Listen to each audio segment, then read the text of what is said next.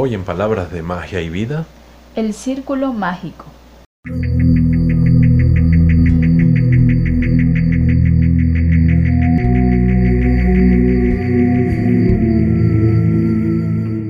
damos la bienvenida a todos en esta nueva oportunidad a un nuevo capítulo de su podcast Palabras de Magia y Vida. En esta oportunidad vamos a hablar de un tema bastante interesante que han estado solicitando a través de las redes sociales. Sí, eh, vamos a estar hablando de lo que es el círculo mágico. Les invitamos a seguir nuestras redes sociales. Eh, estamos con el grupo en Facebook, eh, página web lamagiayvida.com. también estamos en Instagram y pueden escuchar este podcast por Spotify y otras plataformas. Sí, entonces le damos la bienvenida a todos. Este tema ah, lo han estado comentando en las redes sociales, el círculo mágico. Eso es lo que queremos tocar hoy. Ante todo, ¿qué es el círculo mágico? El círculo mágico puede definirse como un círculo de protección. Es vital que todo practicante de lo que es la magia, lo que es la, brujería, la hechicería, pues sepa eh, eh, abrir lo que son estos, lo que es lo que es abrir este círculo de protección. Porque ocurre que muchas veces la persona eh, quiere practicar algún hechizo, quiere hacer alguna práctica. Y entonces eh, simplemente agarró, eh, sin preparar ni siquiera el ambiente, simplemente de repente encendió una velita, tiene una serie de ingredientes y empieza a hacer su trabajo.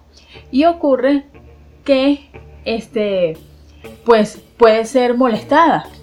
Estaba leyendo una chica que empezó a hacer un trabajo y entonces decía que escuchaba risas, que empezaron a caerse las cosas. Entonces ella pues preguntaba qué había pasado. Y entonces justamente eh, es el, motivo de este, de este, de este podcast, de este tema. Que este, la persona muchas veces empieza a hacer prácticas sin saber eh, que debe primero protegerse. Entonces... Hay una máxima dentro de la brujería que dice, no llamen lo que no sabes desterrar. Exactamente. Entonces, es una de las cosas, una de las primeras cosas que la persona deben aprender si quiere dedicarse a lo que es este sendero. Ahora bien, sobre el círculo mágico, qué orígenes tienes o qué, em, cómo podemos rastrearlo. Si empezamos a estudiar lo que es parte de la historia y lo que es lo que, lo que es la magia propiamente, el círculo mágico es utilizado muchísimo dentro de lo que es la alta magia. ¿sí? Cuando la persona en la antigüedad, los chamanes, iban a realizar algún tipo de trabajo, no solían emplear lo que es este término o este tipo de prácticas. Esto se empezó a ser bastante popular dentro de lo que es la brujería ya a partir del desarrollo de la Wicca hacia 1950 del siglo pasado. ¿Sí? Em, el círculo mágico es una práctica, un acto que se, se tiende a realizar dentro de lo que es la alta magia cuando se realizan más que todo invocaciones. Y es precisamente para proteger al practicante del entorno, de, o mejor dicho, para que en el círculo concurra solo aquello que se está llamando y no entren cualquier otro tipo de cosas que pueden interferir, alterar o bien eh, dañar el trabajo que se está haciendo. De hecho, si se pone, si nos ponemos a ver en las series, en la, en la televisión siempre relacionan a las brujas que están metidas dentro de un círculo. O sea, podríamos decir que no es nada nuevo. Ahora bien, ¿para qué protege y en realidad para qué sirve? El círculo mágico es un círculo de protección, es un entorno de protección. Algunos eh, estudiosos, si podemos decirlo de esa manera, han dicho que el círculo como tal no es un círculo, es como una esfera porque protege a la persona en todas direcciones, ¿sí? que se traza de manera circular para delimitarlo, ¿sí? es para, dar, para que la persona sepa dónde se encuentra como tal. Ahora bien, para cualquier tipo de práctica, ¿tú consideras que es necesario hacer un círculo de protección? No, no es necesario hacer todo. Hay personas que han preguntado y esa es precisamente una de las razones por las cuales estamos hablando del tema hoy. Eh, la persona quiere hacer una meditación, entonces dice, va, va a hacer un círculo mágico, pregunta si debe hacer un círculo mágico. No, no, porque realmente no va, primero no va a hacer ninguna invocación, no va a trabajar con ninguna fuerza externa, trabajaría con la fuerza interior nada más. Claro, más que todo cuando la persona está trabajando con fuerzas externas, que el círculo se hace. No es tanto para la que la, si la persona quiere hacer alguna manualidad mágica, quiere hacer, digamos, tallar algún pentagrama, quiere consagrar tal vez algunas herramientas, no hace falta trazar lo que es un círculo de protección para eso. O sea, entonces, pudieras decir dónde o en qué, o sea, y yo puedo hacer el círculo de protección eh, en la casa, si voy al campo, en qué parte debo usar el círculo de protección, o si de repente estoy en mi casa, puedo decir que no es necesario hacerla porque estoy en mi casa. Depende qué tipo de casa tenga. ¿sí? Eh, el círculo delimita el espacio de la persona y de, acuerdo al ritual, al ritual wicano, dice que el círculo está fuera del tiempo y del espacio. La persona se aísla lo que es el entorno. Si la persona tiene un sitio la persona tiene una habitación, un lugar, un lugar, un lugar en su casa donde siempre realicen los rituales, ese entorno ya está preparado. No hace falta trazar lo que es un círculo como allí. Ocurre lo que nos ocurría en cuando hacíamos los rituales en los antiguos templos, ¿no? Bueno, no, en los antiguos templos, los templos donde participamos. No hacía falta trazar un círculo cada vez que se hacía. Porque ya estaba preparado. porque el ambiente se está preparado y todas las semanas a través del trabajo que se hacía allí, a través de la invocación de los elementales, se garantizaba que el, el sitio, el lugar, el templo donde trabajamos, tenía la protección necesaria para eso. Y tenía una energía especial. Claro, por supuesto. Y entonces esos elementales ya preparaban el sitio, lo mantenían protegido. Ya estaban allí, por así decirlo, ya estaban presentes allí. Se hacía, por supuesto, un ritual semanal para, como para renovar esas fuerzas, ¿no? Eso se, sí se solía hacer. Aunque había un ritual donde se hacía un círculo pero era más que todo simbólico, formaba parte de lo que era el ritual, era una parte que se estaba demostrando, no era un círculo que se estaba trazando como tal.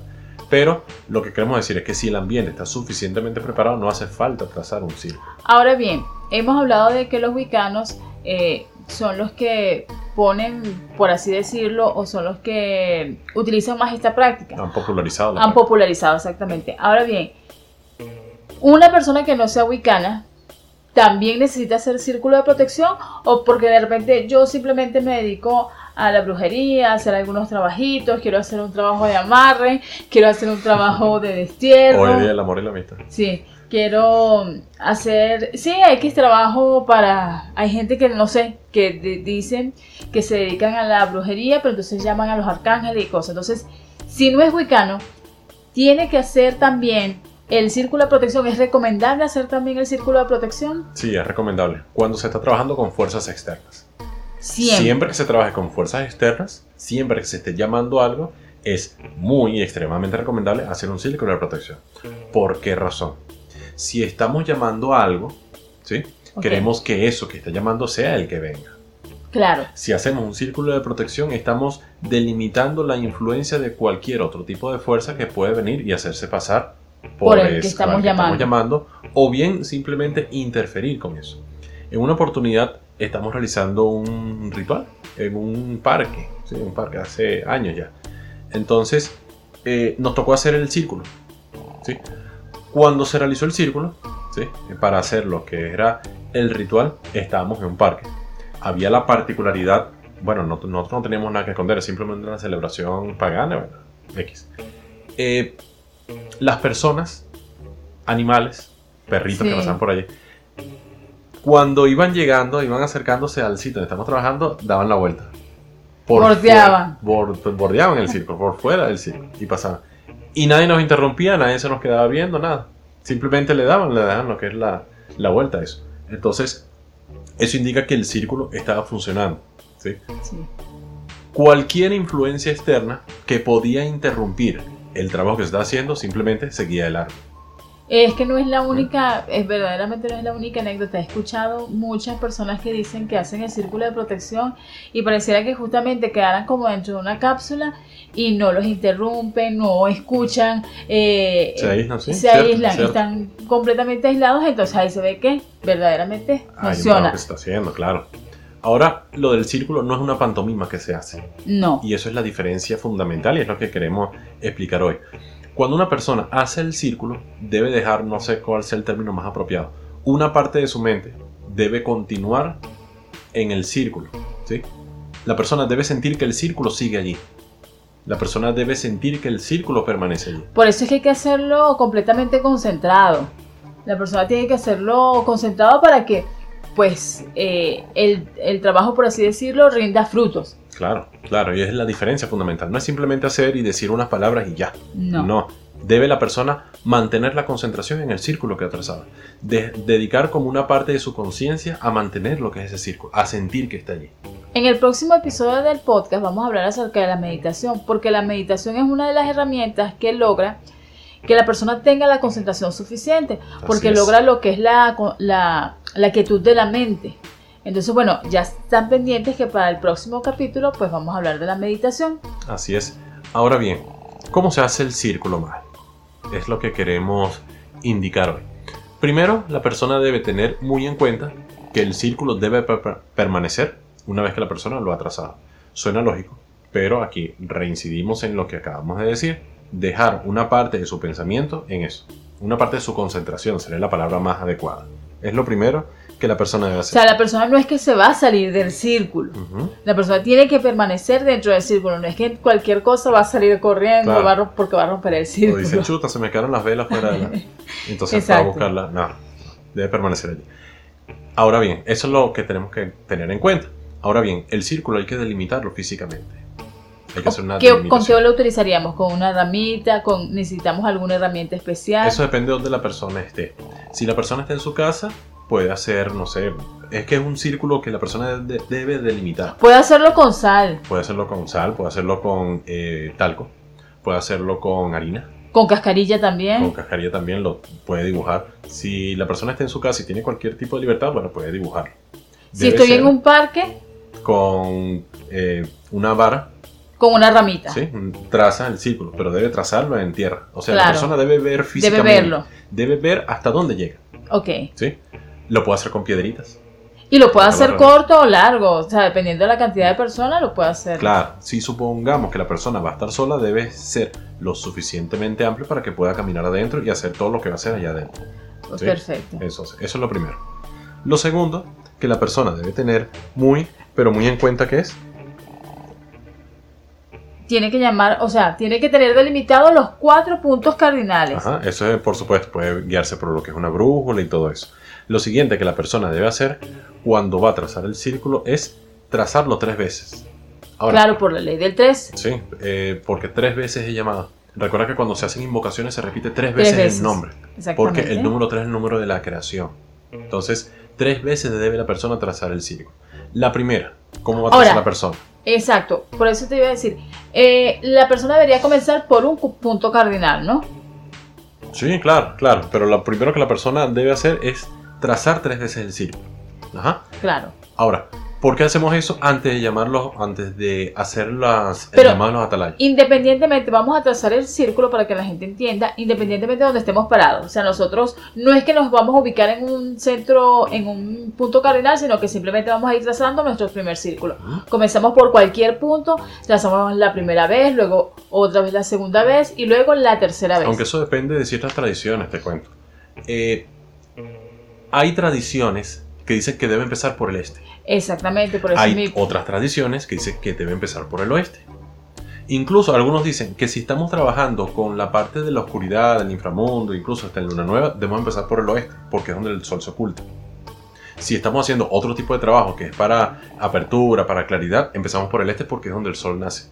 Normalmente a mí me gusta comenzar por el este. ¿Sí? Bueno, Claro. es como uno Es por la se tradición. habituó. es la Exactamente. tradición. es la no es tradición. que hay un sitio correcto o un sitio incorrecto. Ahora, el- las tres veces que se traza el círculo. La primera vez se va a hacer con El elemento agua y con un poquito de sal. ¿sí? Porque la persona consagra la sal, que es la representación del elemento tierra, y tiene un agua, que es Ahora bien, también. ¿cómo consagramos la sal? La persona puede tener en sus manos lo que es la sal.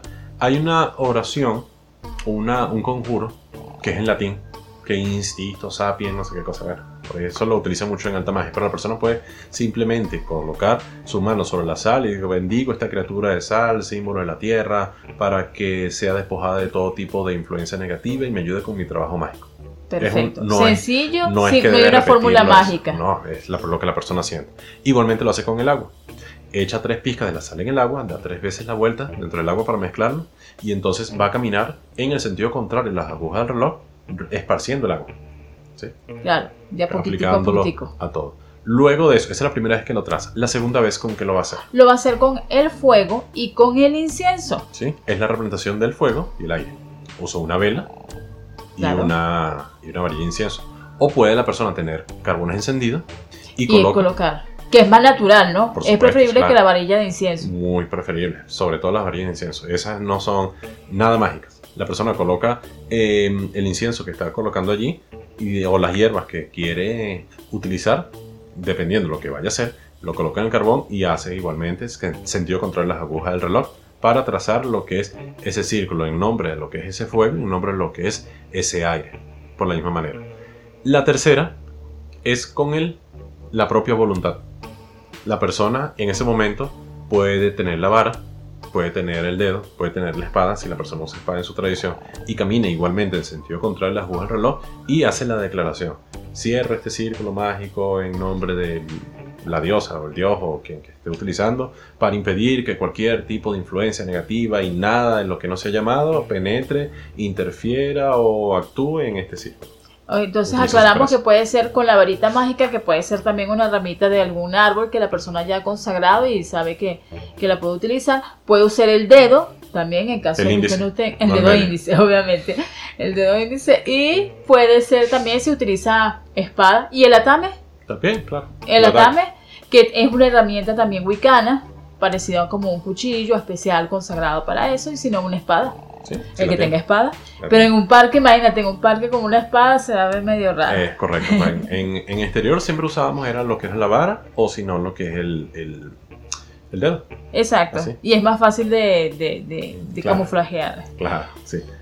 Ahí, cuando la persona tiene tres veces el círculo trazado, ahí es donde viene la invocación de los elementos. Ok. ¿Para qué la invocación de los elementos?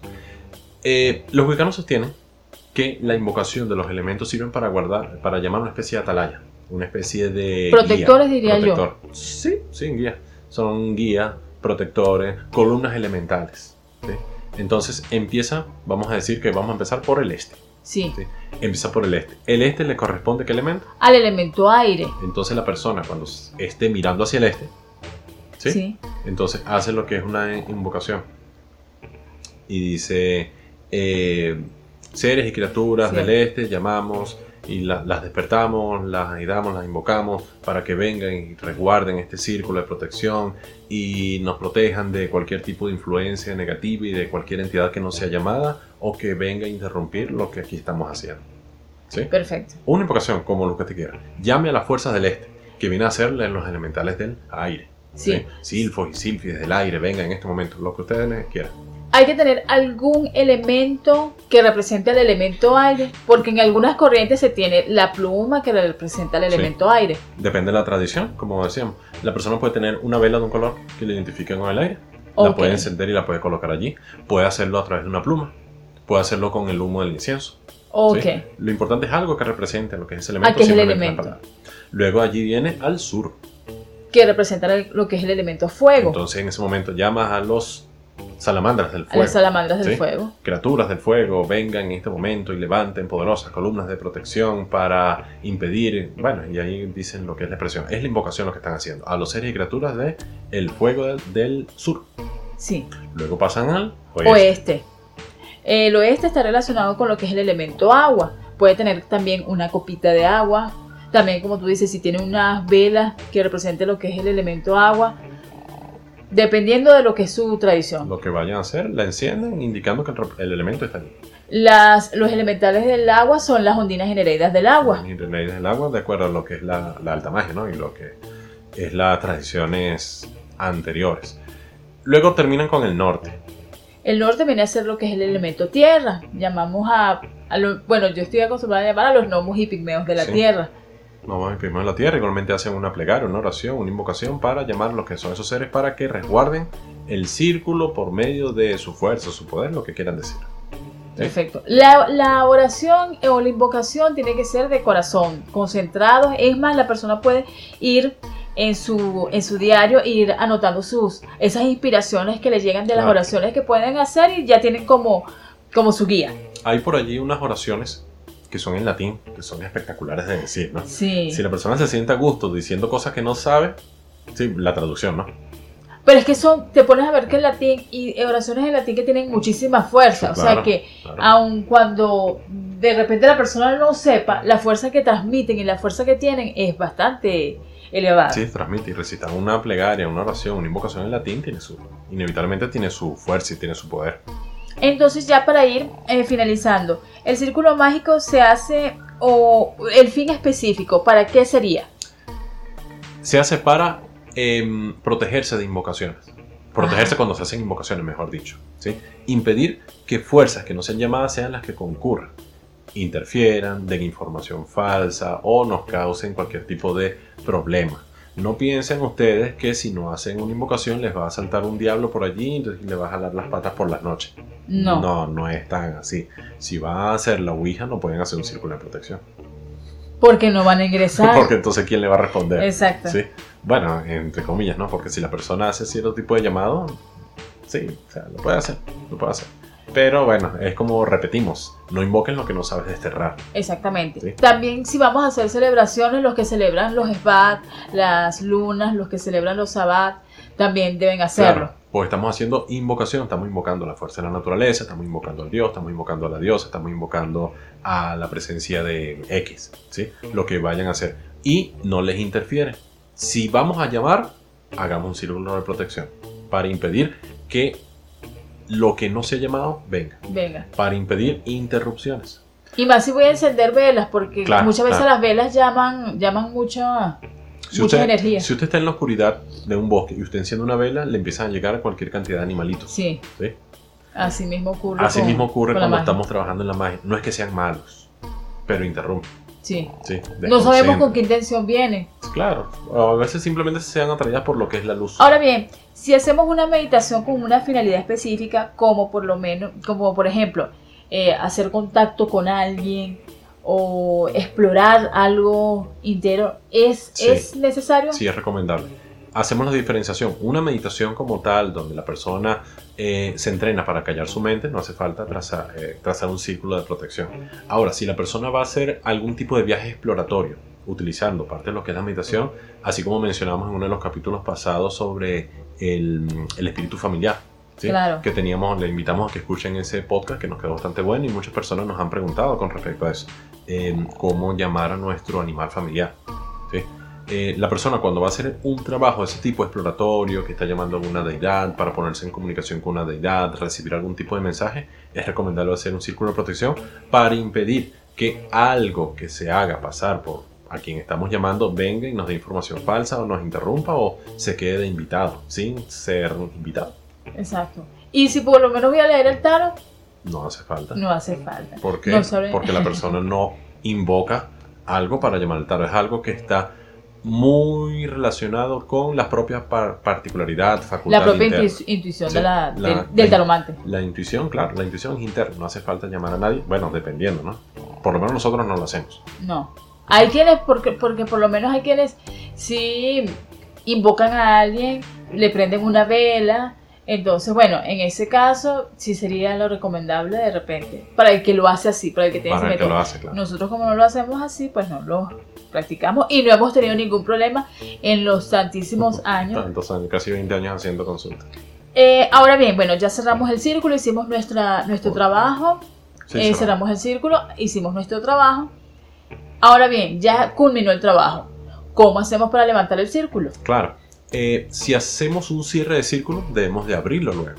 Claro, Aunque, bueno, ese es la- el término que nosotros usamos. Cerramos el círculo para crear y abrimos el círculo para dispersarlo. ¿sí? Ok. Hay personas que dicen abren el círculo para cerrar. ¿sí? Sí. O sea, cuando lo abren dicen que lo están... A ver. cuando, Cuando, lo están cerrando dice que lo están abriendo. cuando lo crean, Ajá. dice que están abriendo el círculo. Bueno, es cuestión de términos, ¿no? Pero nosotros entendemos. Cerrar es cuando se cierra y nadie entra. Eso. Eso, eso es tra- trazar o crear. Lo vamos a hacer en sentido contrario. Vamos a empezar desde el norte. Hacemos lo contrario a lo que hicimos. Entonces esta vez vamos a despedir. Agradecemos a la criatura, fuerzas y seres del norte, el elemento tierra, por haber estado con nosotros, habernos protegido y pues los despedimos y pueden retirarse en paz. ¿Sí? Entonces sigue el norte, después el oeste, después el sur, después el este. En sentido contrario. A cada uno se le agradece por haber estado presente allí. Y les pedimos que se retiren en paz. Es correcto. Entonces es la manera apropiada de lo que es hacer ese círculo de protección. Perfecto. Sencillito. Es, es que, es que y a la medida en que la persona lo va practicando, se le va haciendo cada vez más sencillo. Claro.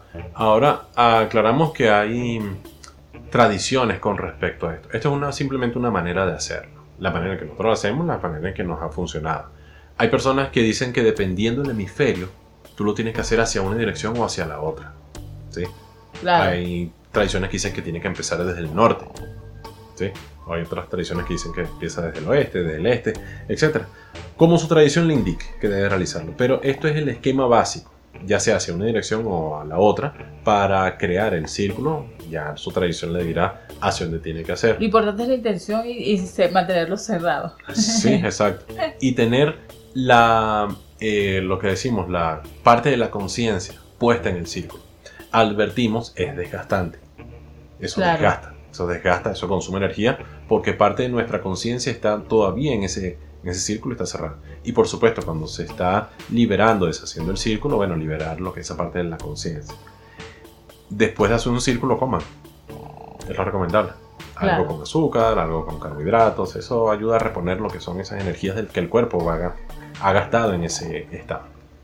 Es lo que podemos decir con respecto a lo que es el círculo mágico. No es complicado, Estudien, revisen cuáles son las correspondencias para que vean qué colores pueden utilizar en cada punto cardinal. La persona puede utilizar algún elemento, puede usar una pluma, puede usar un elemento hecho en hierro que representa el elemento fuego, puede usar una copita con agua, puede utilizar eh, sal, puede utilizar una piedra que haya conseguido un lugar especial para el elemento tierra, etc. Ya cada uno de ustedes determinarán cómo lo hace. Claro.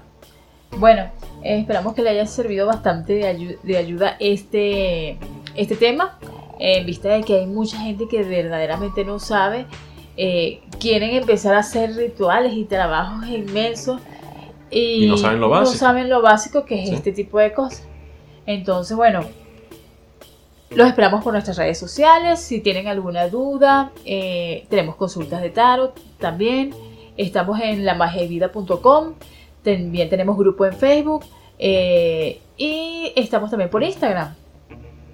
Si quieren algún tipo de tema en especial, ya nos han pasado algunos temas que algunos quieren que indaguemos, que, den nuestra, que demos nuestra opinión con respecto a eso, con gusto lo vamos a hacer. Eh, coméntenos, escríbenos en comentarios qué les parece, qué han hecho, qué dudas tienen adicional y con gusto les podemos aclarar. Este podcast lo pueden utilizar, lo pueden escuchar en nuestra página web lamagivida.com y también en Spotify y en la plataforma anchor.fm. Perfecto. Entonces, Muchas gracias a todos por habernos escuchado y nos escuchamos en una nueva oportunidad. Hasta luego.